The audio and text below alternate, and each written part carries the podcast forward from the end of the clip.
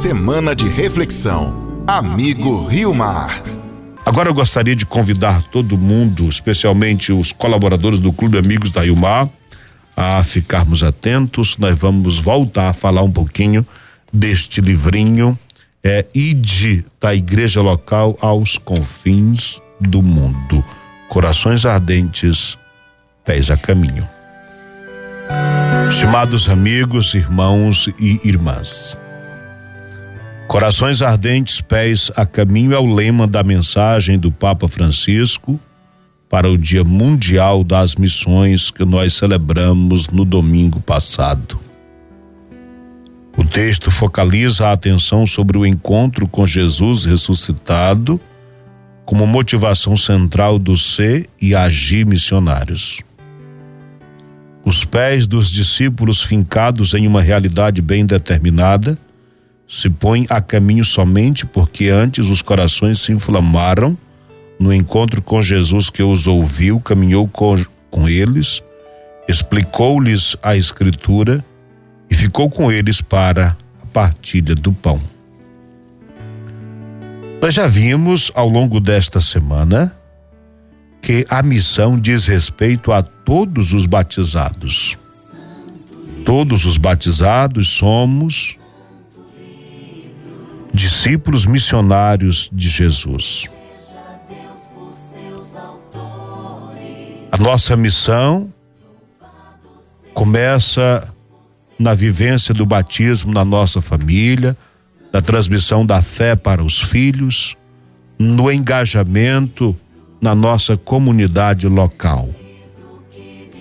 E assim da igreja local, a missão vai se expandindo. E o objetivo é chegar até os confins da terra. Existe um mandado, um ID, que ecoa na nossa consciência e no nosso coração. Ide por todo o mundo. Pregai o evangelho a toda criatura. Quem crê e for batizado será salvo. Ide e fazei discípulos meus entre todos os povos. Discípulos entre todas as nações. Eu estarei convosco todos os dias até o fim dos tempos. O Senhor envia mas não nos abandona. Ele vai conosco, caminha conosco. A missão é para todos, cristãos leigos e leigas, assumindo a missão universal, trabalhando na missão local, em meio à família, o trabalho, o estudo e tantos outros afazeres. Os fiéis batizados, todos, dedicam-se incansavelmente à missão, imprimindo novo ardor nas ações pastorais da igreja e anunciando no mundo a boa nova do evangelho.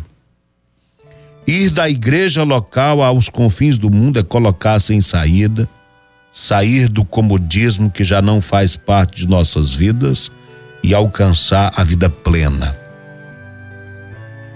A igreja que está na Amazônia deve muito às vidas doadas por sacerdotes, missionários, religiosos e religiosas que vieram de longe para transmitir o evangelho.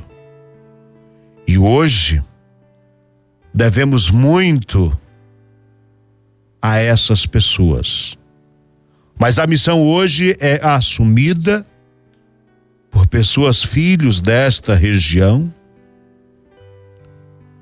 pessoas que se tornaram religiosos e religiosas, que se tornaram padres, bispos, mas muito mais e sobretudo a missão nas igrejas locais, nas comunidades é assumida pelos leigos e leigas.